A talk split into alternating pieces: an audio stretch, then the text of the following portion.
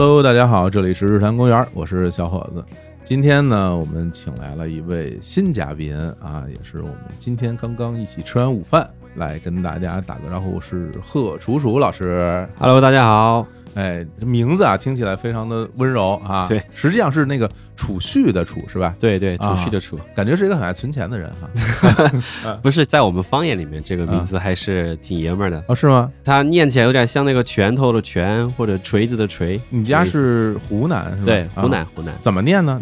方言？呃，胡菊菊，哎呀，听不太 你要不给我解释，我真的不知道是哪三个字啊。是，哦就是方言其实会有很多好玩的事，比如说嗯。我们高中的时候我去上厕所，嗯，然后路过隔壁班，然后那个老师说：“大家看啊，这个三角熊，这个三角熊。”三角熊，就是三角形是吗？，对我们有很多音是形和熊是同音的，比如哦说孩和鞋是一个音。就是你们那儿还和谐也是同一个音吗？对对对，啊，我还以为只有那种西南地区，像什么四川那边这么念呢。其实好多，我觉得很多地方言都会有近似的地方。哦，好，原来如此。好嘞，嗯那我们节目里就叫你楚楚了哈。好的，好的，呃，首先得介绍一下啊，嗯楚楚是来自一个我非常喜欢的品牌拉面说啊，在里面任职，好像之前是负责产品的哈，对然后现在工作有调动，对，有一些小的调动。嗯，现在不负责产品了。那为什么请他来呢？其实也是因为，就是首先我很喜欢，我很喜欢这个品牌啊。然后另外呢，其实我会有些问题。我这人吧，总是对很多事儿有些思考。什么嗯思考呢？就是说这一个东西吧，它是从何而来的？好多时候我们其实凭空坐在这儿，你会发现有好多的商品进入到你的世界里，对，有很多新的品牌，没错新，的东西。那这些东西，当你接触到的时候，它已经是成为一个成品摆在你面前了。嗯，你只要去使用它，然后或者是去吃或者怎么样就嗯 OK 了。但它是从何而来，我倒是挺感兴趣的。是什么样的一帮人做出了这样的一个东西？尤其是我还挺喜欢的。但是我觉得我们还是要从头来讲讲，从头好来讲讲，因为我听说楚楚这个整个经历还挺传奇的哈。首先，你本身大学是在清华大学，我看对啊，我这就很厉害，而且学的是建筑。对的，我学的是啊建筑设计。建筑设计，对，清华这个建筑设计好像是五年是吧？对的，本科五年对我们本科就念五年的，这全国都一样。哦，是吧？对，哦，那你是从小就喜欢建筑这个事儿吗？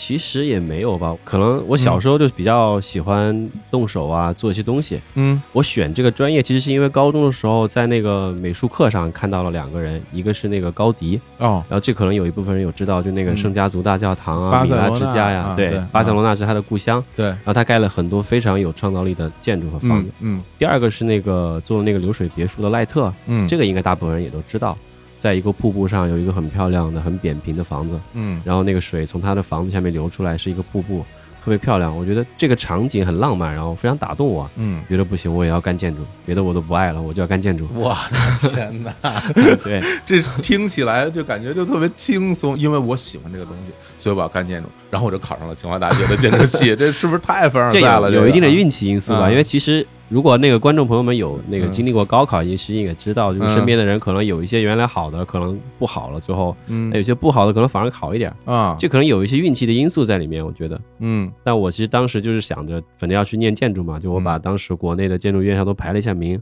哦，自己已经排顺序了，对你怎么排的顺序就清华、同济、东南，啊？再往后就是像哈工大等嗯等等等的，就是我就不一一列举了，我也现在也记不太出来了。行，我也不知道这些学校同学们同不同意这个排名啊。但同济可能不一定同意清华的这个排名。好嘞，哎，但是我在想啊，因为呃我总会觉得，比如说学什么建筑啊、设计啊这些东西，它是不是需要一些美术的功底啊？是的，是的，你之前会吗？不会，一点儿都不会没有学过，没学过就是这个也是成为我大学几年最痛苦的事情。哦，是吗？对，等于说你高考之前其实不需要你掌握这些技能，只需要高考的分数就可以选择这个专业。对，哦，我们那个时候是这样，那现在好像越来越多的院校会需要一定的基础了。我想也是哦，嗯，不然零基础进去就还是我觉得是有点困难的。对，嗯因为它本身上其实它除了是需要一些审美的基础以外，它更多的还是需要一些理性的思考。嗯，就它是一个两者的融合，嗯所以一般我们说建筑是一个艺术和工程的结合。嗯。甭管你怎么说吧，反正就是你就说，哎呀，我想我想学建筑，我想上清华，然后哐就考上清华了，然后最后自己说什么，哎呀，哎，就是运气好。你看这些学习好的人啊都这么说啊，你我也不知道我运气得好成什么样才能考上清华，反正我是没考上。那到了这个大学之后，就是学的具体的这些学科都有什么内容啊？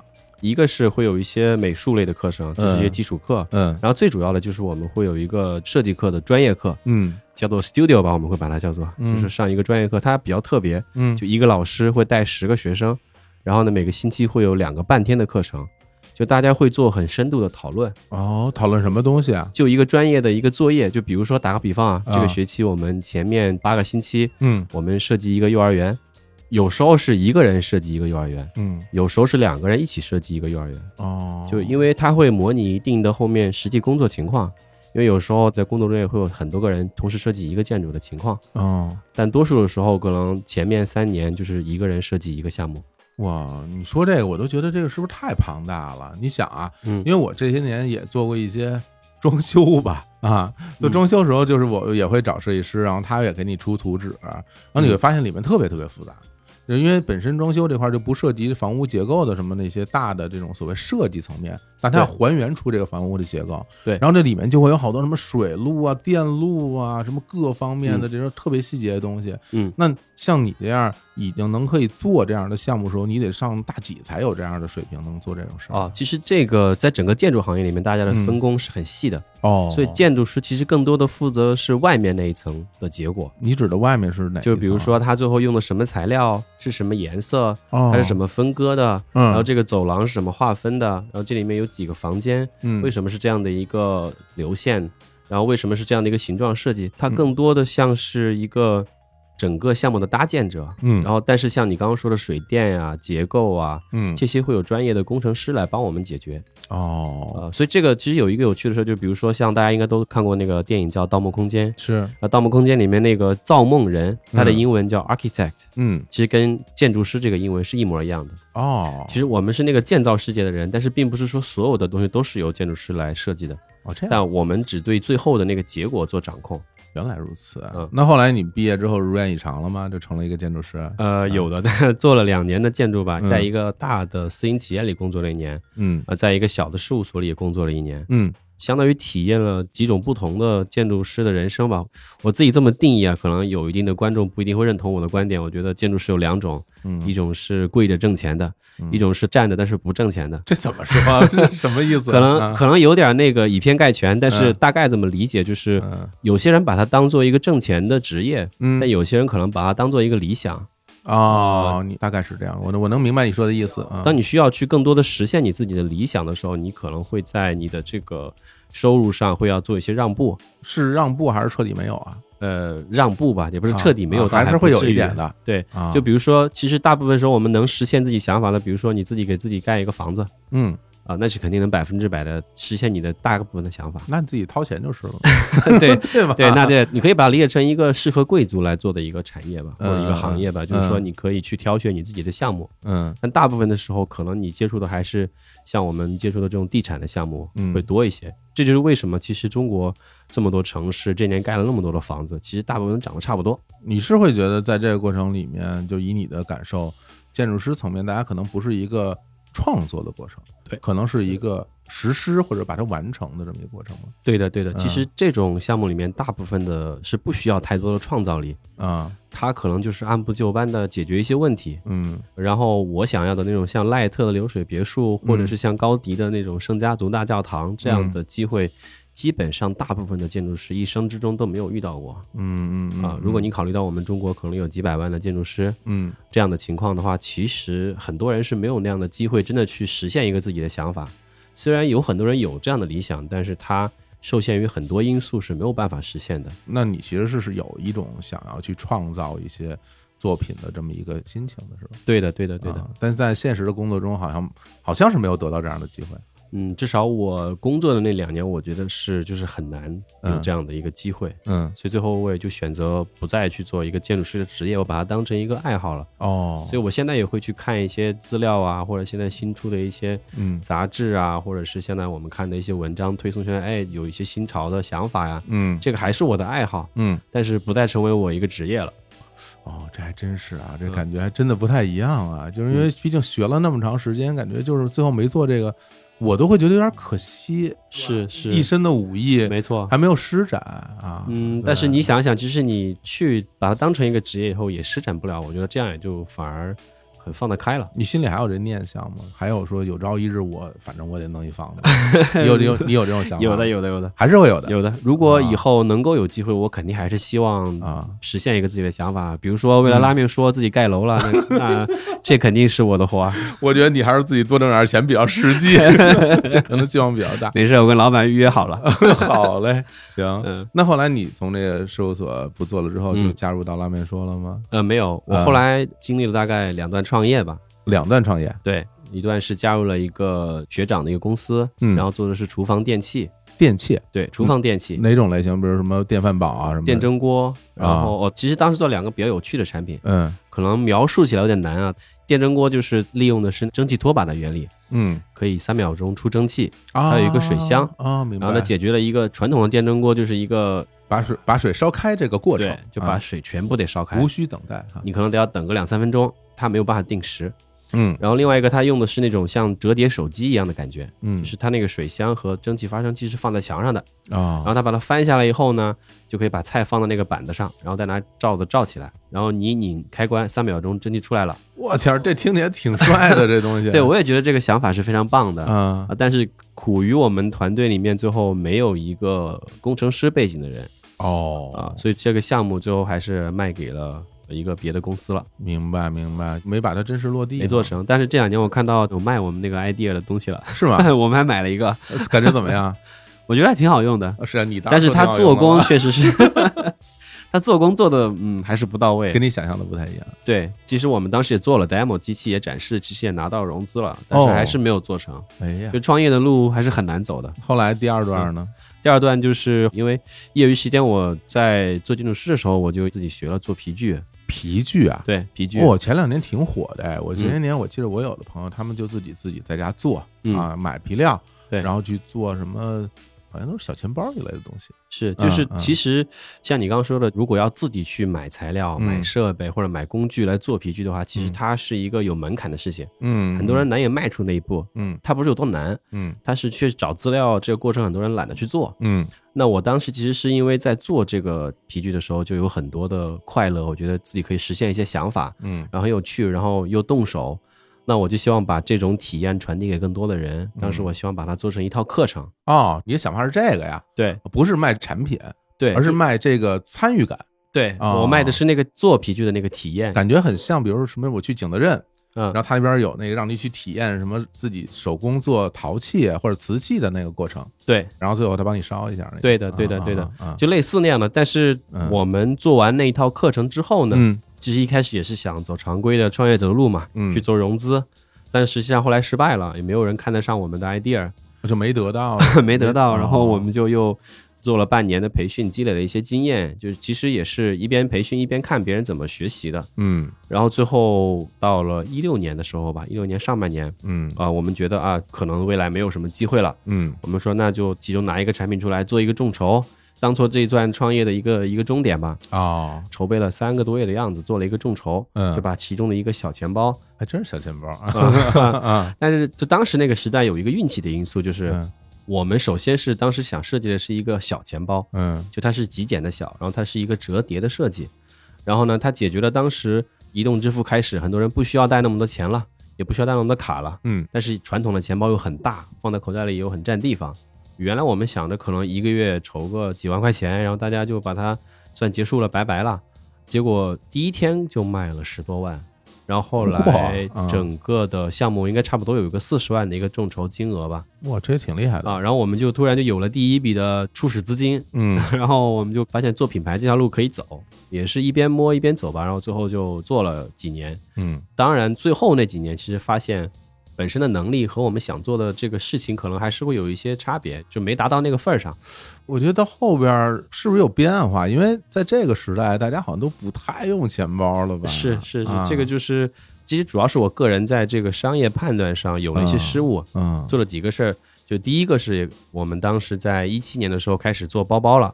做女包。女包啊，，对我的野心比较大，我觉得啊，哦做钱包可能成不了大公司，嗯，做女包才能成大品牌，做中国的爱马仕是吧？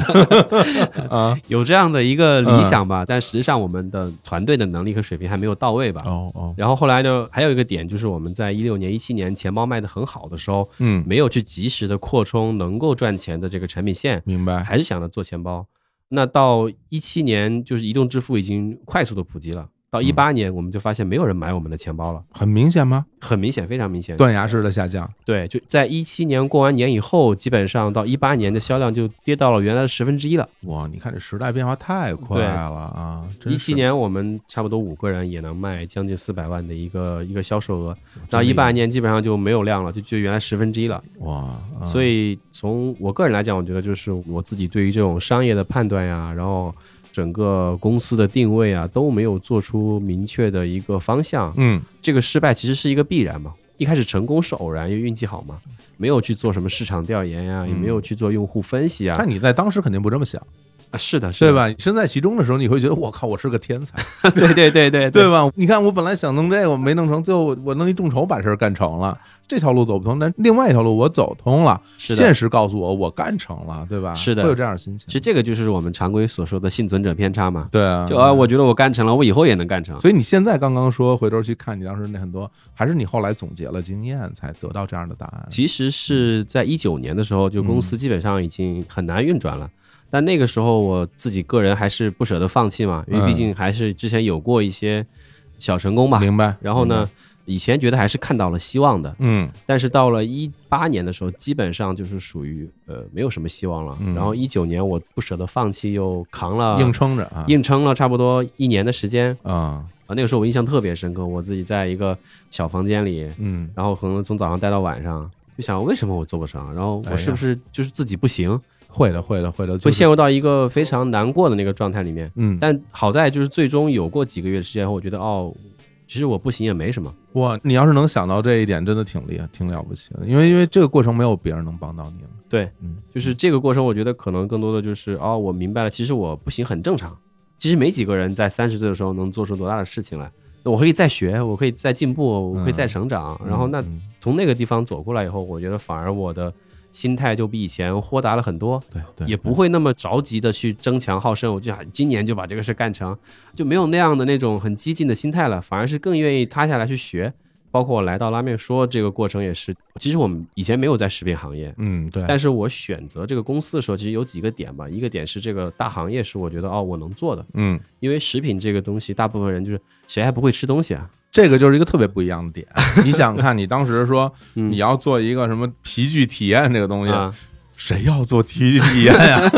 对吧？对吧？是的，它不是一个所谓的它不是一个大众的需求大众的需求，只是你喜欢而已。对我就是把自己的一些很个人化的一些爱好把它放大了。对，但是就来到后面那个工作，我就觉得就哦，其实可能想的是在一个新的环境里面，然后再学习、再成长、再进步，然然后找到一个更好的平台，嗯能够让自己更好的发挥自己的能力。嗯，这个可能是在这一段历程里面自己最大的一个进步啊，我觉得。特别好。我听的时候，其实我都能够感受到你当时比较困难的时候的那种心情。嗯，当然我们不能跟你比了，因为你你名校就是清华哎什么的，但是会有一点类似的经历，就是因为比如我之前上学的经历，嗯。一开始就特别顺利，嗯。就是我在上大学之前都没有考过试，全是保送保送保送，哦，然后上很好的中学什么的。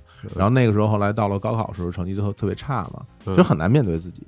对对，我之前在节目里也讲，为什么我到上海上大学，就是因为无力面对周围所有人，都会觉得我，我真的不想看见他们，因为你会觉得特别羞耻，而且自己又不觉得我应该这样，我怎么到现在这个样子？是我最后就选择了躲开大家，就是你逃避。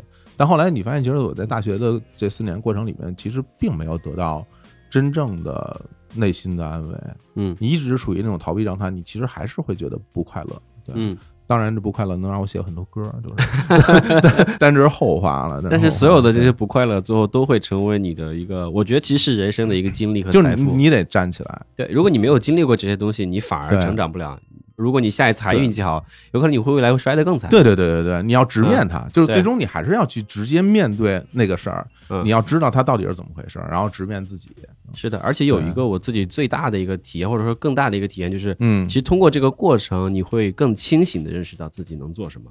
这个清醒其实很重要。这几年我发现，其实很多人他们没有对自己更清醒的认识。嗯嗯嗯，最近我们公司也在频繁的招人，我也嗯。面试很多很多新来的小伙伴，嗯，可能很多人对自己的认识是不够清醒的。我觉得跟整个的经历和年纪有关。嗯就比如说，我现在回头再看我年轻的时候，嗯是经不住问的。嗯比如说，你说出一个你的观点，别人问你两句，你当时就无言以对，嗯然后无言以对以后，你还要去死撑，因为我不愿意承认失败。但但是现在就还好，你先别问我，自己先我先说我不行。这倒不是因为这样啊，就反正就是实事求是的来讲很多事情，这个的确是一个好的心情。嗯然后，那你后来就到拉美说，我觉得中间这个，包括你从做建筑吧，对吧？然后又做家电，然后做包包啊，嗯什么，整个这个跨度都太大了。嗯，你到了拉面说的时候，那时候你多大年纪了？刚进公司的时候，三十三，三十三，然后来这儿做什么工作啊？做产品经理。上来就产品经理，，对，凭什么呀？我 我在想，对呃我要是老板，我为什么找这样一个人做产品经理啊？对，其实我自己也没有太想明白，说实话，为什么老板面试我，最后让我来做产品经理？你们俩是认识还是怎么着？不认识，啊认识，不认识就纯啊粹是通过招聘网站来的，投的投来的，对投简历进来的。哇，我觉得可能有几个点吧，因为嗯第一个是包括我自己创业和我学习的背景，就学建筑，嗯，其实它本身带有一定产品经理的属性。这倒是因为其实是嗯创业经历会比较有价值。对，创业经历加嗯。上其实建筑这个东西本身，我觉得它的设计思维是有点像产品经理的。就打个比方，你明年想要建一个别墅，对你找到我了嗯。啊，我其实我是我没有啊，我没有，我我差点还同意了，希望可以啊，希望可以啊，希望可以啊，就比如说你明年要建个别墅，好了我要服务你。好开心啊，然后呢，那你需要给自己的别墅设计一个东西，那其实我嗯就是在解决你的需求。嗯。当然，建筑可能更多是一对一的一个需求。嗯，其实产品，我当时在做的消费品，更多的也是一个产品经理的角色。这逻辑上还是蛮虽然做的品类不一样，但是其实它的本身的思维方式是一样的。嗯就好像我们自己在总结自己的一个方法论的时候，我们嗯也经常说，就是差异化、可感知、嗯可交付。哎呀，都大词儿，不行不行不行，听这个我听不懂，问我得问点实际的啊。咱们就这么说吧，嗯产品经理嗯大家老听说，什嗯么各个公司都有产品经理。嗯那回归到你们公司，你的这个所谓的产品经理这个嗯职位要做什么事儿？你就把那最具体的事儿我说来我听听。那我大概说一下我嗯。们整个产品开发的一个流程，因为可能很多朋友吃过我的面，但是嗯。不知道这个面是怎么做出来的。对啊，大概可以分成三个阶段，第一个阶段可能就是做一些市场调查，市场调查，对市场调研、市场调查都可以理解吧。然后嗯。第二个阶段就是我们内部的一个研发，嗯，就是研发内测、外测，就怎么样确认我这个口味是能够被用户接受的。嗯。然后第三个就是最终的一个生产、发货、销售嗯。呃和复盘，啊，这都是产品经理的工作啊。就是从一个产品有一个哦 idea 到最后产品销售，然后最后的总结、复盘，都是产品经理的工作。哦，就它其实相当于一个产品的父母。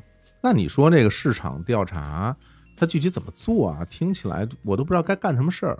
市场调查其实有很多点，第一个点是我们会有一些这种数据的来源，嗯就是各种什么行业报告啊，然后平台的资讯啊，哦然后有了一个相对我们觉得可行的方向之后，我们就会去做一些就询问啊。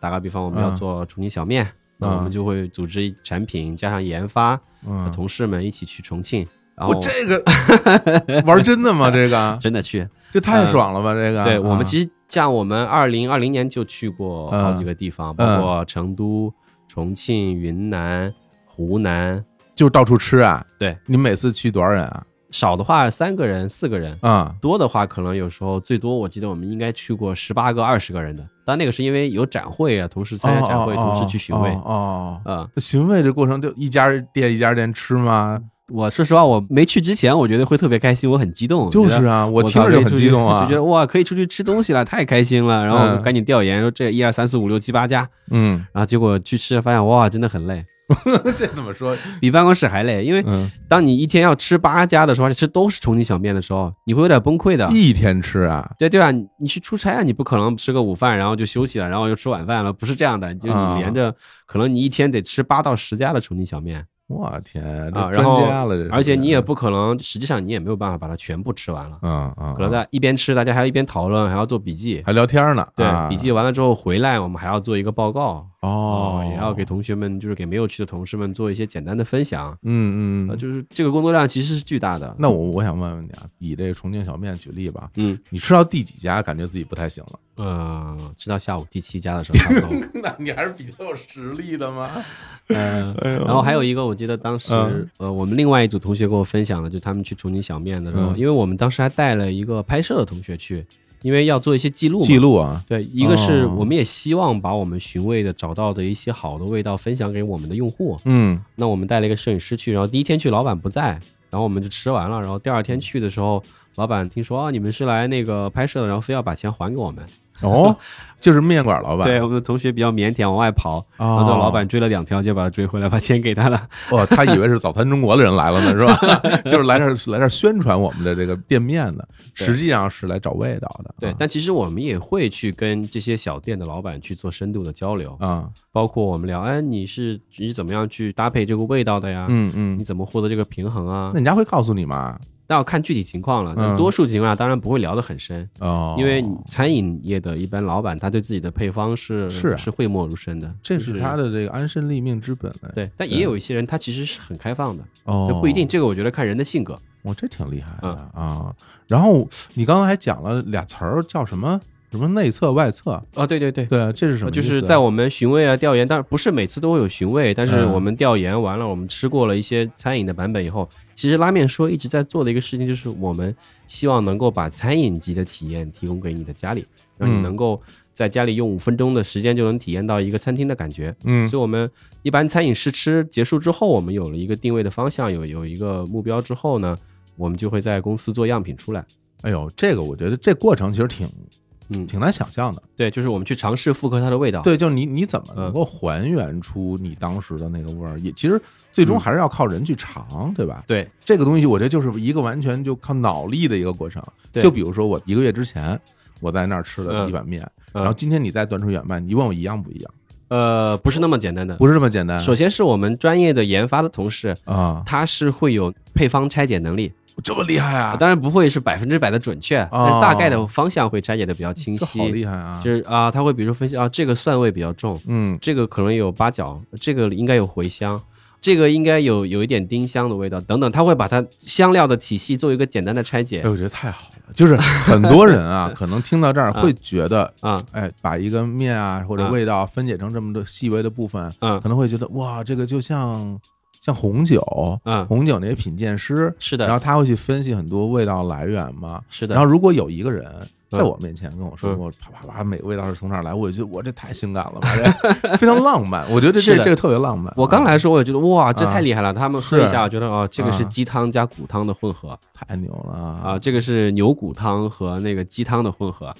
我们面试研发时候会有一个味型测试的，啊！就是他的嘴巴一定要非常刁，非常敏感。哇，这些人的啊鼻子、尾巴、嘴巴都怎么长的？是，那你们后来，比如还原出来以后，你刚才说那个什么内测，能不能理解为就是在你们公司内部大家就先尝尝？对啊，其实我们这一年多里面，越来越多的把内测做成了一个方法和体系了。嗯，就是现在我们来的新员工都要上我们这儿登记他的口味需求，就你你 上了入职先登记口味需求，你来时候登记了吗？我们来时候没有，但现在我啊们开始建立这个体系了。当然我们有奖励了，会怎么写啊？比如说你是嗯你喜欢吃辣，嗯还是喜欢吃酸，哦还是喜欢吃甜，啊，还是喜欢吃咸，嗯，基本的一些味型，然后你的年龄、你的性别，是不是还有籍贯？我觉得比较重要，对就是从哪儿来。对那你哪儿人，其实对当地的这个口味应该就更有发言权一点，对的对的，对吧？因为我北京人，嗯然后我对什么芝麻酱我可能就比较熟悉。啊是有了这些信息以后，我们在做内测的时候就会从这个里面抓，比如这次我要做重庆小面，嗯，我就要找那些能吃辣的，你说这个我真是有有感触了，因为今天上午啊，嗯就是咱们俩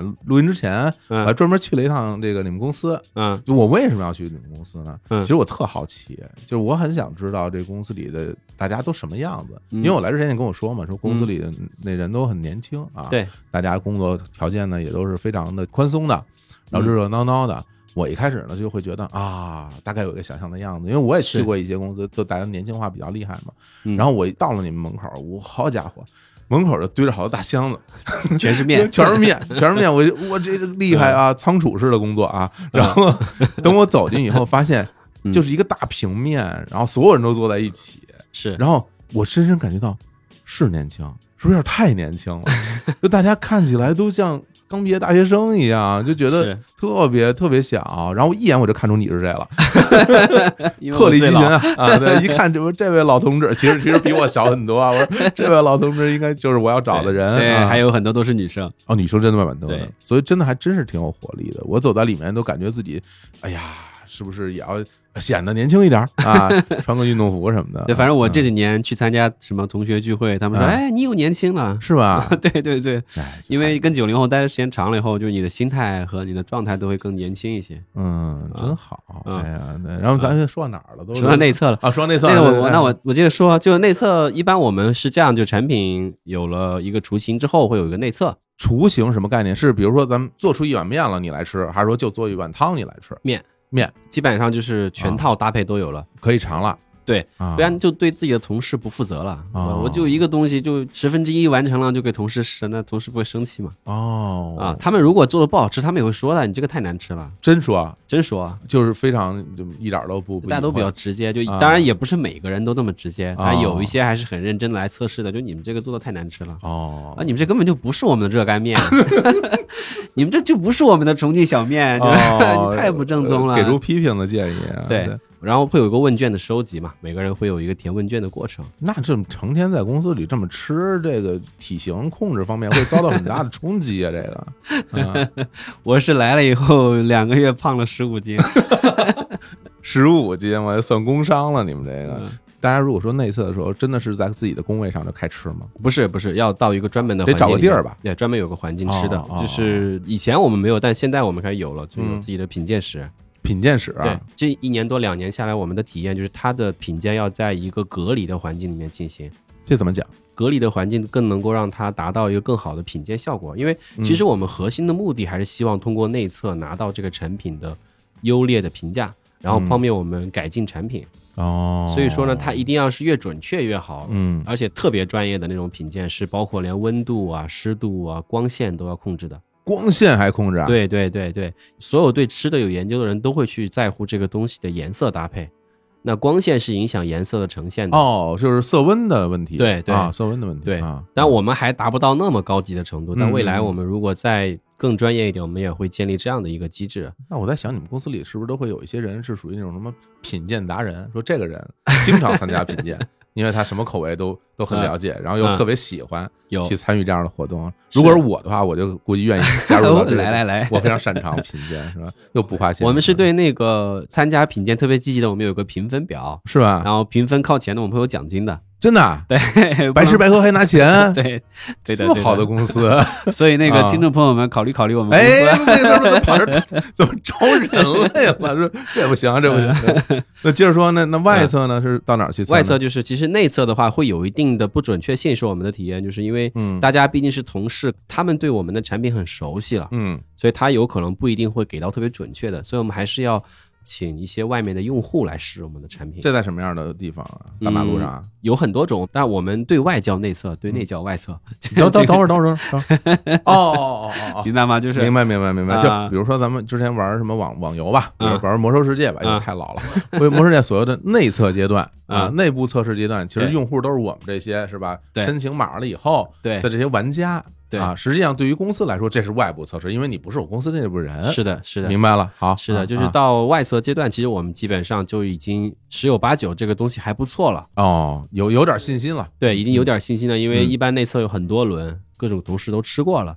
然后那我们外测其实有很多种，一种是我们会拿的东西去别人那儿做给他吃，嗯有可能比如说是一个公司，可能是一个别的什么团队。嗯，那还有一种是我们用的比较多的，就是直接寄给我们的用户。就把成品了。对，当然是一个非卖品的这个成品了，就是接近最终成品的一个状态。嗯，然后我们会去自己的社群里面做一些招募，因哦，为毕竟我们现在也有一个比较庞大的一个社群基础了。嘿，然后在这个社群里面，我们会进行招募，然后告诉大家吃什么，然后呢什么时候发货，然后呢嗯他们就会有人来参与，因为我们是不收费的嘛，就直接寄给大家，可能会有个三百到五百份，有时候多的可能一千份，然然后寄给一千五百这样左右的一个人群。嗯他们收到以后呢，吃完以后给我们填问卷，嗯然后我们就通过看问卷的数据来判断这个东西到底好不好。嗯啊，你说这个，那我想起，因为今天我们录音啊，嗯在上海啊，嗯然后我们在那个 WeWork 也是那我很熟悉的录音场地。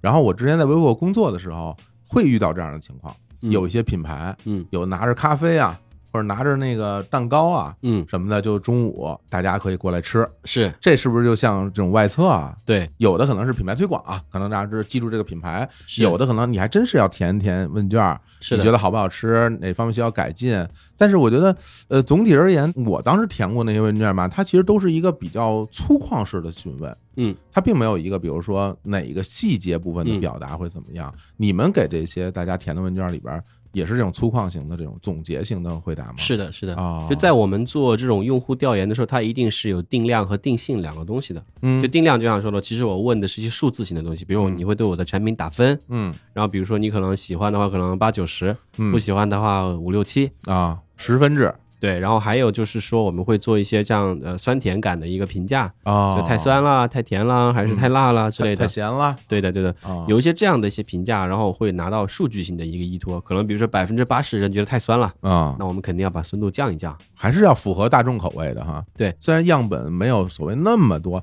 但是在嗯这样的样本里边得到一个集中的体现，你们还是要参考的是的，是的，啊。就是其实味觉这个东西它是个性化很强的，但是我们还是希望能够通过一些科学的方法，能够拿到更多人的一个更统一的意见。你说这科学吧，我就有一个疑问，就是咱说半天啊，比如说嗯，比如说研发吧，啊，嗯寻味吧，然后内测外测吧，嗯都弄完了以后，嗯最后总要有人说这行，就这么着。嗯你总有人决定这件事儿，对吧？就这味儿了，我觉得这味儿就成。是，这谁说了算？那肯定是我们创始人说了算。老板说了算，对他其实就是一个对吃的很有追求的人。是吧？啊、他总能给我们带来一些新鲜的，比如说啊，最近花椒鸡做的很不错，嘿啊，最近佛跳墙特别火，哎呦妈呀！然后最近最近那个蟹黄面嗯很多人喜欢，他有很强的一个对口味的一个敏感性，哦，也很爱吃吧？听起来啊，对对对，而且他很能够很快的吃出来这个东西有什么问题，是男是女啊？你们你们是女的啊，女生啊，啊，三个女生的创始人嘛，九零后的女生，所以是一个年轻团队的年轻的一个氛围。我天啊，老同志，不是，咱们接着说，接着说，接着说啊，他们最终会对这个产品给一个三个人判断吗？还是说一个人？一个人为主哦。啊就是创始人为主，然后他更多的负责产品的工作。啊，有很多人觉得啊，他可能会从口味上评价，其实不是的，嗯。他有很多判断的方面。当然，口味是第一要素了，明白。不好吃肯定就不要说了。啊就只是觉得好吃，他可能会提啊，你这个搭配看起来就不好看，哦，还有视觉上的追求，就眼睛是先看的，哦，眼睛先吃，嘴巴嗯再吃。他是哪里人啊？他是贵州人，贵州人对哦，我贵州好吃的好多啊，太多了。嗯嗯嗯。那他肯定不觉得酸啊，这东西不酸，没有味儿，这东西啊也不辣，这就没有味儿。是 是，啊我们这是主流，我们是相对要重口一点。明白啊？然后除了这个好看以外，看起来有没有价值感，有没有嗯食欲感啊、哦，然后吃完以后后味会不会舒服？哎，这个很重要，再吃？这个很重要。对，这个对于面食类东西都特别重要。有的面食吃的时候，哎，觉得挺满足，是吃完以后感觉很腻，有点腻了啊，就不想再吃了。对对对，就我们其实会从很多方面去讨论嘛，哦，甚至有时候除了这些东西，还有这个包装的设计，是不是？是能够吸引人？嗯，你的信息表达的清不清晰，哎，等等的，你的设计是一个什么样的风格，然后应该表达什么样的品牌调性，这些其实都会讨论。就是一个产品不光是它吃的那个动作，包括你这个包材好不好撕，嗯好不好打开，好不好操作，嗯你是不是能够让用户更简单的能够实现一个几分钟能吃到美味的一个体验？嗯从你看到我们的照片到你吃完它收拾你的那个厨房，这些东西都是我们会讨论的。那比如说，因为咱们讲啊，从从最开始的寻味的阶段，嗯到最后的这个产品就上市了，嗯对吧？我们嗯拍板了，然后所有都定夺了，然后就上市了。整个比如说这一个产品一个口味，嗯，它大概周期需要多久？一般来说三个月到半年左右，比我想的快多了。根据这个时间的进度来。哦，因为其实我们的工作强度是比较大的。听起来就挺，因为很多事儿了呢，这里面。是的，是的，啊，从开始的有想法到最后落地的过程，因为大家都会跑得比较快一些。嗯嗯嗯，因为我吧，在前两年朋友推荐，第一次吃过你们这个产品，嗯，然后后来日坛公园我们有一个自己的商城嘛，日嗯日光集市，嗯。后来我还上架了。当时呢，我是这么想的啊，嗯。因为我很喜欢吃嘛，然 后然后在我们这儿上架呢，我还能拿点优惠是吧？我还能便宜点儿对吧？然后我自己就觉得挺好后后来我们还搞了一次直播。如果大家当时看了的话，会有印象，在直播里嗯。我我煮面，然后李叔什么刘烨我们一起来吃，都很喜欢。其实我自己当时吃到挺多口味的啊，嗯。豚骨啊嗯、冬阴功啊嗯，然后猪肚鸡啊，猪肚鸡。啊，就嗯。这几种口味儿的，我觉得还都挺好的，我还嗯。挺喜欢的。而且吧，就是我会觉得，嗯，这个产品当时给我留下的最深的一个印象，嗯。就是它还原度特别高。是。就所谓还原度啊，就是因为原来我小的时候嗯。吃这个方便面，嗯，因为我小时候我爸妈工作很忙嘛，我经常在家吃方便面，嗯。然后那个方便面的袋儿上吧就会有图案，啊，这个图案呢是一碗面，是上面有一堆大虾啊，还有 还有肉，然后有有香菇啊，这还有肉啊，然后呢底下呢有一行小字儿，对图片仅供参考。对，是吧？图片仅供参考与这个食物可能不符对啊。当你真正吃的时候，你发现呢，嗯就只有一碗面，是然后有点汤没了。对然后但是你在吃拉面说的时候，就会感觉到，哎，他画那个画跟你吃到的最后还原出来那个样子嗯，很像，是对，中间也不缺失什么东西。他画一片叉烧，真有一片叉烧；是然后他画一下，真有一虾。嗯，这个感受其实是特别好的。是，其实我们想做的就是图片可供参考。吃完狗的，然后还有一个印象我我挺深的，就是当我打开这个包装的时候，嗯因为它里边有面包，还有那种料包嘛，嗯每一每一项的。对然后掀开那个盒盖儿，嗯，它里边会有一个那个制作指南，对然后呢，它在里边会告诉你说，首先你先煮面对啊，煮完面也捞出来，对你再煮一锅水，对然后再把它倒进去当做汤什么的。是其实这块儿我会觉得特别贴心，因为啊，我是一个就穷讲究的人。嗯就是我在家里吃面的时候，我很多的食材都是单独处理的。哦就比如说，比如烫的什么青菜，甚至包括煮的什么鸡蛋什么的，我都会单独做。嗯然后最后跟汤、跟面，跟我再烩在一起。嗯因为有时候你它会让你汤变颜色。你比如说你煮个面之后，你把你青菜直接丢到那个面里边，你的汤就会变成绿的。绿之后，然后你倒到碗里，有一种隐隐的绿色，我会觉得特别不舒服。是，然后包括你，比如原来去我们北京叫握一个鸡蛋，其实就是把鸡蛋直接打到开水里让它成型嘛。啊你，成型完了以后，它里边一定会有很多鸡蛋的絮啊什么的，没错没错我觉得，特别不好看。就它失去了那个生活的仪式感。所以，所以在吃到你们这个面的时候，我就会觉得哇，你们还告诉大家要单独做汤什么的，这个部分也让我自己会觉得有点儿哎，有点儿被重视，是。是被重视。因因为你们的那个面，它用的不是普通的那种嗯。油炸方便面啊，嗯。还是或者那种纯干的那种面啊，就是那种半干面嘛。对。我当时看到的时候，我觉得，哎，因为原来最初接触半干面的时候，是我在日本玩的时候，嗯。他那边会有一些这种半干面。所谓半干面，就是我我不知道我说的准确不准确啊，因为嗯你是专家，你是产品经理，就是嗯。它有一定含水量的。是的，它不是完全干燥型的面，比如说你吃到的乌冬啊或者怎么样那种干燥型，它是有一定含水量的，但要它不是那种鲜面的那种大含水量的面。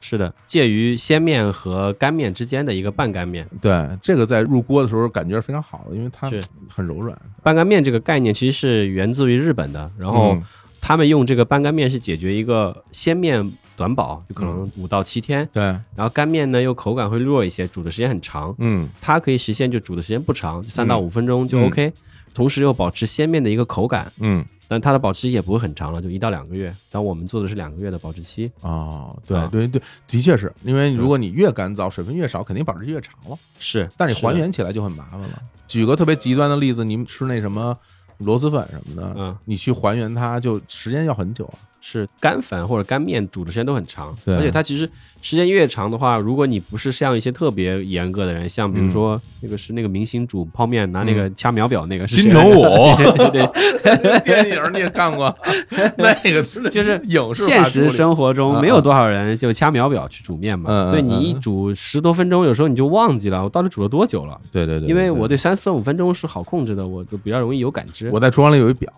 我就我就摆在我那个特别瞩目的位置，我就会看它。所以我觉得呃还有一个点，你刚刚说到仪式感，其实因为我们是对仪式感呀，嗯还有这种生活品质的一些额外的追求，会强于一些别的品牌可能。对，其实有的时候我觉得大家会把它理解为所谓的仪式感，嗯但是从我个人的角度来讲，嗯，我觉得就是一种认真生活。是就是说，其实我们在平时生活里边，嗯，很多时候就是挺紧张的嘛。嗯。但是我会希望我在任何一个环节我都会认真对待，对。就不糊弄，是。我不愿意糊弄任何的事情，就是哪怕比如说我最近在租房子住啊，嗯。那我都会觉得啊，就算租房子住，我也要住的舒舒服服的，一天是一天，我不想说啊，行，我先凑合凑合过渡一下然后，等什么一年或者两年以后，什么到时候挣着钱了，我再换一个好一点的。嗯你要这么想吧，你这你这你这一生很 快就混过去了，你这一年到两年指不定怎么样呢。你可能两三年以后你还没挣着钱，你是不是还要继续混下去啊？是那时候你就拖沓，你会觉得更不想认真去对待它了。嗨，既然都这么着待这么长时间了，不如咱们就直接混下去算了。对有时候真的有惯性的一，旦你开始觉得想要将就的话，你可能就一直将就下去了。对啊啊，包括说咱说回面啊，说回面，说回面，就是比如说我吃到那个豚骨拉面，因为我很喜欢吃豚骨拉面啊，嗯我吃过特别多豚骨拉面，嗯呃，我觉得就是它汤底的部分最后还原出来的那个颜色、嗯浓度，嗯其实都是我觉得不错的，对因为它其实是那个浓度很重要。嗯因为你们里边会明显的告诉大家用多少毫升的水，它精确到一个标记量，对吧？是那还原以后，整个那个汤底的浓度其实很像，我觉得是不属于一般的普通外面你吃到的这种面的。是的，因为还是很好我们其实，在做这个产品的时候，就做了很多很多的调研，这样的嗯寻味试吃，我们是直接去日本的啊包括我还听说老板们当时当时还误了飞机回来，是吧？呃，豚骨拉面就奔九州嘛，那啊呃，然后其实吃了很多不同的日式拉面回来的，嗯就从你刚说的汤底的颜色啊，还有更重要的是，我们想要还原那个仪式感，在于这一嗯整套的餐饮的搭配。我们有叉烧肉有肉，叉烧肉，有麻笋，对，有木耳丝，呃有红姜片，嗯，然后甚至还有葱花和芝麻，就是其实你能想到的那一套东西都在里面了。我觉得就这些细节其实挺打动我的，嗯，因为那个日本的面它各个地方面不一样，对。比如说咱们提到这个豚骨拉面，其实它嗯。就主要是在九州，嗯。九州地区以这种福冈为核心，嗯，在那边做这种面，然后它这里面就是会有一些其他地方没有的东西，嗯。就比如说摩尔斯，嗯。在福冈这边算是一个单独会放到里面的东西，嗯。然后包括这些麻笋啊、嗯。芝麻啊什么这些，都是在福冈吃到最常见的。而且如果说放鸡蛋的话，嗯。他们那边放的整蛋，一颗完整的蛋，所以每个地方都有每个地方特色。比如嗯。你到了东京地区，它可能就是那种所谓的中粗的面型，对是是对。面型各都不一样。对吧？九州嗯。地区是那种很细的面嘛，对。然后你到北海道呢，它可能更粗一点，它里面会放黄油、放玉米，对然后味增什么的，其实每个啊。地方都有自己的特色。对对对，就嗯。我们其实原来还看过说你拉面这个事儿，就日本嗯。其实它虽然说拉面是在日本的现在一个相当于国菜的感觉啊，就国民菜吧，对对对，那其实本来也是从中国我们学过去的嘛，的。面条这个东西，然后对的。但在现在日本就是它的拉面已经形成很多流派了，对对对，对然后还有很多创新派的，包括我们还我那天看那个知日的那个拉面杂志上还有啊。像什么十八禁拉面，就是上面有酒，然后十八岁以下的不能吃这个哎面，对对，包括还有咖啡拉面，嗯，还有柠檬拉面等等的。就其实拉面本身的文化已经非常丰富了。但是我在吃到拉面说的时候，我并没有感觉到它有特别强烈的所谓的日本属性，我倒是没有觉得嗯，因为你们口味很多。嗯首先从面型上来讲，它并不是所谓的日式拉面那种面型，嗯，然后而且就是你们除了有豚骨的，还有比如像猪肚鸡，对，那完全是广州地区的这种过年的那种非常重要的年菜，味道非常正，那胡椒味儿很浓。是的，然后我就广州朋友一吃，哇，这可以呀、这个是吧还有有冬阴功啊什么的，嗯各种各样的口味。其实它给我的感觉其实很嗯像你去买了一堆全国各地的特产，嗯。然后一个一个去试吃的那种心情，嗯。就好像大家把不同的地方、不同的口味嗯都装在这一小盒儿的嗯这种纸包装的这种面袋儿里边，是，然后你去还原每一袋儿的时候，你都会觉得啊，我是不是在这儿吃到了这儿的味道？是有那样的心情，其实是是更中国的地域划分的不同的口味。是。其实我们在做产品开发的时候，也会刻意的去寻找一些就是相对有地方性、有特色的味道来提供给我们的用户。当然，我们招牌的产品还是原味豚骨。嗯。那其实原味豚骨这个面，它本身就有中国人喜欢的记忆，对。猪油脂的香味，对对对，然后蒜香味，对。然后还有它那个浓厚的汤底的感觉。嗯。其实我们每个人基本上小时候家里都会炖骨头汤，嗯。不论你是吃辣的，就我们湖南，还是你不吃辣的北嗯。方的城市，对。就炖骨头汤这种是属于基本上每家每户都会做的工作。中国人的记忆。对，就是它这种骨头汤的底味，其实是每个人都很熟悉的。对，而且猪油这个东西，其实这些年大家在日常生活中不太能接触到了。对，但是其实你不接触到，不代表你没吃到它。嗯，其实，在所有中国人的餐饮里边，它是一个非常非常重要的存在。是的，就比如你吃的所有的那些起酥的点心，嗯，在面皮起酥的变成那个酥面的那种过程里面，它一定是有猪油的加入的。嗯还有一些大家吃到的特别特别简单的拌面，嗯比如说在上海的葱油拌面，嗯然后它里面一定是会有的。如果是正宗做法的话，你可能不觉得，因为它融化在整个这东西里了。对当你吃到的时候，你会觉得一个字儿啊香，这个就对了，这个就对了。这是因为它在，它其实是中国人的集体记忆，尤其是在我父母他们。呃父母小的时候，对，其实物质生活没有那么那么丰富，嗯大家很难吃到什么大块的肉，嗯是不能的。说我们小时候 OK 了然后，我们想吃肉就有肉吃，还老说哎呀什么我觉得不爱吃肉，过年老吃肉，人家就会说你什么你知道我小时候都吃不着肉，你当时会觉得这跟我有什么关系呢？对吧？这不是 我的生活。但是从他们那个角度来讲的话，其实那一勺猪油就是贯穿整个中国人这么多年的一个共同的味道记忆。是的，是的，嗯就猪油脂香味，其实是在包括很多菜里面也会有的，非常我们我们湘菜里面那个小炒肉，对啊，必须要拿那个肥肉你爆那包括炖个香味出来鱼的时，候，你要在锅底放几片儿啊，啊对吧？然后鱼放进去吸收到油脂外，就学得更香。是的，是的，那聊馋死了 一会儿吃面去。吃面去。哎呀，真是。这些总体而言，我是很喜欢这个产品的啊。嗯只不过咱们聊了这么半天，是吧？嗯我觉得啊，不知道你啊，嗯我自己是一个就很喜欢做饭的人。嗯，对，然后我会发现，其实现在整个大家生活状态跟原来真的不太一样了。我的父母他们有时候就经常会讲，他会说一句话，就说这不是过日子的人。他们会把什么东西称之为嗯不是过日子的人呢？就是你不在家做饭，啊，就说你不是过日子的人啊。就比如你点个外卖，他可能会不理解，他觉得你不应该点外卖，你就应该自己做饭，说这才是生活啊，点外卖不是生活。当然，我觉得他们这个说法其实挺偏颇的。嗯为什么这么说？我并不是觉得大家有什么代沟，我只是会觉得做饭这件事儿吧，有人就喜欢，嗯有人他就不喜欢。是就这个问题，其实我们还专门聊过，就是嗯因为其实我们做产品的时候会经常性的去跟一些用户交流啊，就嗯面对面的交流会有，如果我们会经常问问一些年轻人说你做饭吃吗？嗯就只有一个做美食节目的一个公司，他们是遇到了两个就是嗯真的非常爱做饭的人，爱做饭，嗯，剩下的基本上就是能不做就不做。是吧？就不喜欢，或者没时间。主要是有很多很多理由，有些人说，哎，我不爱洗碗，啊，买 买个洗碗机。啊 有些人说我懒得收拾，啊，因为除了洗碗以外，你还收拾桌子，还收拾那些，做饭两小时，吃饭五分钟嘛，是呀。都是，这样的。啊，还有说嗯啊，我懒得去买菜，你喜欢做饭吗？我还行吧，但我不是嗯。那种热爱做饭，但是说真要做的时候，我其实也挺有感情的，那或者说你会做，但是你并不享受它这个过程。呃，偶尔会有，嗯。一个月一两次什么的还行，哦，偶尔享受一下生活和自己做饭的那种就是说在这一两次里面，其实你还是 enjoy 这过程，喜欢这过程。呃。基本上是的，就比如说我经常会跟老婆说：“你让开，我来做。哎呦，你会做什么呀？你说你来做，你会做什么呀？”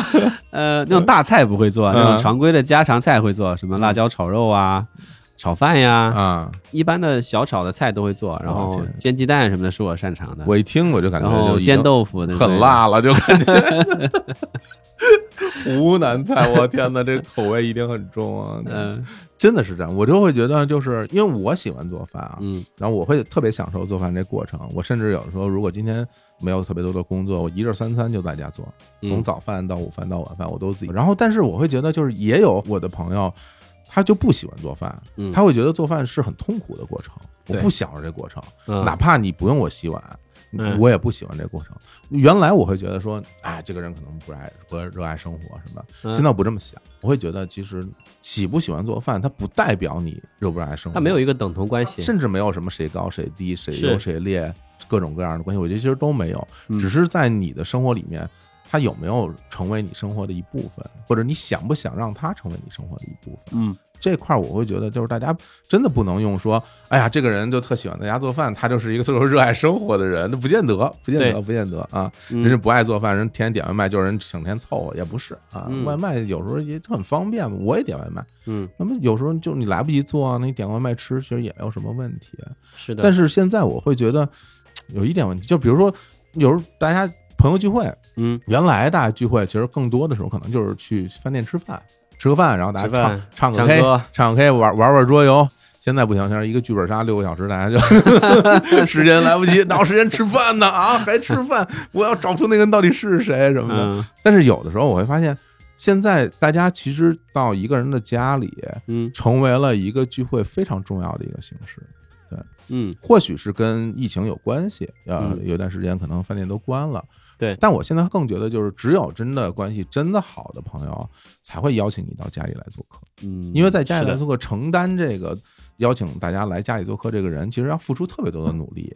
要首先要收拾家里是吧？收拾家里边的烂收拾的像模像样的，对吧？家里跟跟仓库似的，到处都堆着拉面说的箱子是吧？那不行啊，这你得收拾好嘛，对拉面吧？说的箱子没问题的，你看，对吧？可以坐在上面是吧？真是的，对，先收拾屋子，对吧？把自己的这些什么晾着的衣服裤子赶紧收起来，啊是吧？然后然后你去买要买水果啊，然后是的买吃的，还有零食、零食、点心，买饮料是吧？给大家摆好。嗯好多朋友就一起来做一个饭，嗯，然后这个做饭的过程成了一个，甚至我觉得是一个游戏项目，是它是一个好玩的事儿。是，北方可能一起包个饺子，觉得嗯特有趣啊。嗯，我们那儿一起摘菜，一摘菜对吧？一洗菜，一炒菜，大家一块儿吃，一边吃一边聊，就会觉得这事儿啊，还是我们自己做的。咱不管说口味好不好，嗯，我都会觉得这件事儿，我觉得挺浪漫的，是啊，尤其是在现在这样的一个高节奏的生活状态里。是，就是我觉得以前有朋友一起来做饭的时候，就大家还会有一些竞争心理，嗯不行，我做的比你好吃，让开。啊，是吗？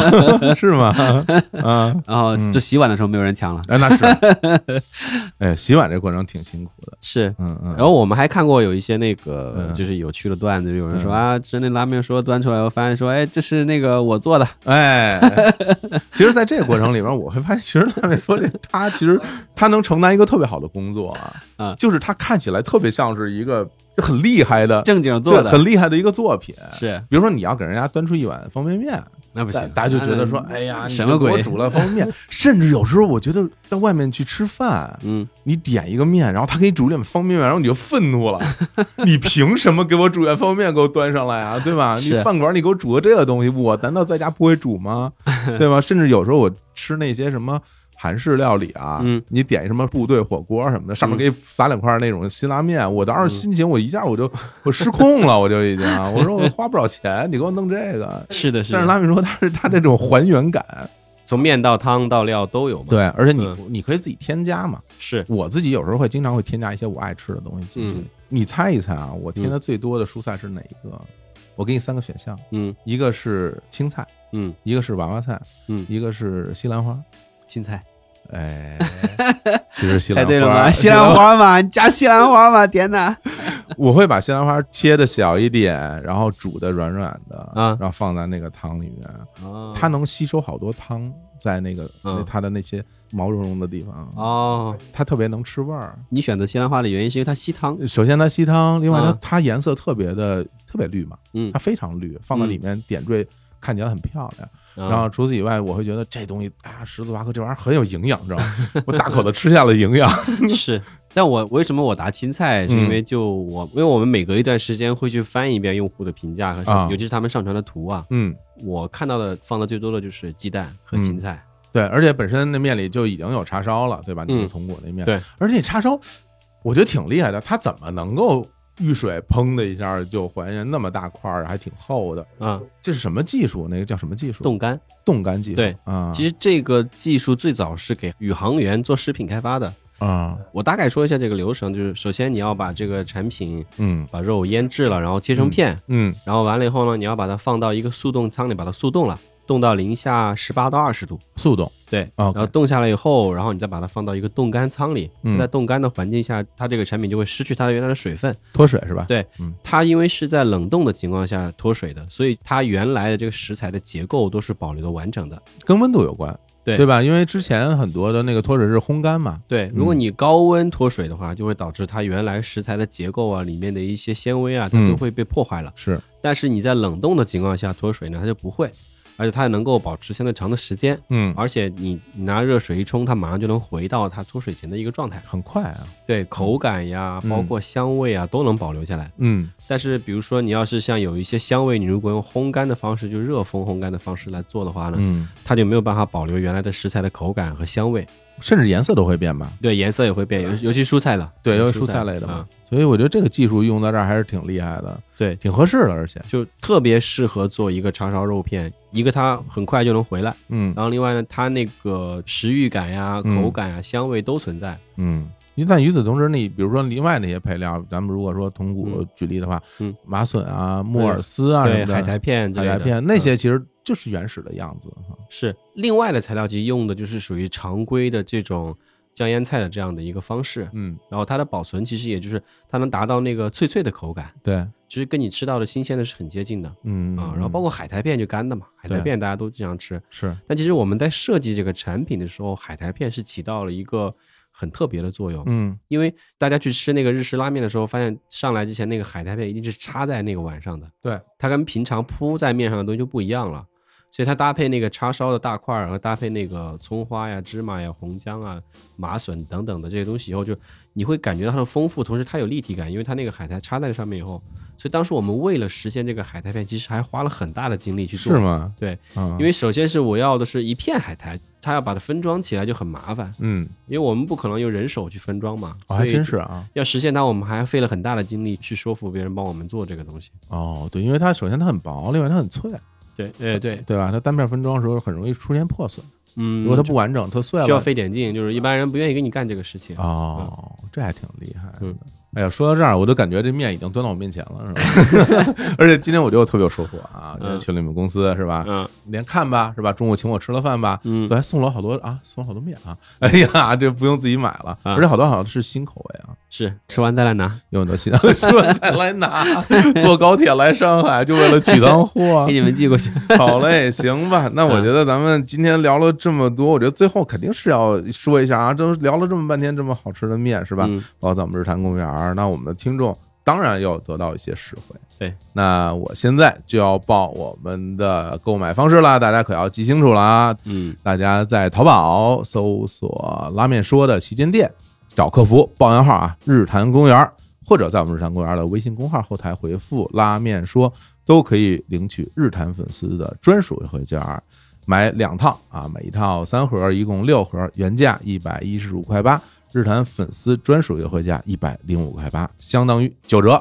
而且呢，这每一套三种口味啊，可以自行搭配啊，嗯你喜欢什么样的口味，你就买什么样的口味。对，还有赠品呢。哦，对对对，还有赠品还有赠品，下单时备注啊，日坛公园，哎，再加送精美帆布袋一个，哎，就是我刚刚那个啊，这我也有了，这我也有了是的，，是的，哎，你要是再说我什么什么什么楚楚哥最帅，没准还有别的礼物，我不知道啊，那估计没有了，其实没有，不代表拉面说的颜值巅峰。好吧，其实并没有。好嘞，那咱们要不然今天就聊到这儿，嗯好吧？好嘞也特别感谢你来做客日坛公园，感谢，也。希望大家能够在日常非常忙碌的生活里面得到一些小小的快乐。嗯，OK，那就这样，我们跟大家说拜拜。拜拜。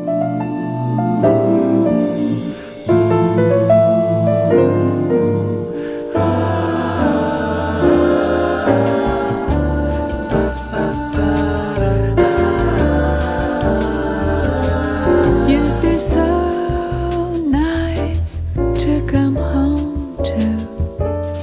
You'd be so nice by the fire while the breeze on high sang a lullaby. You'd be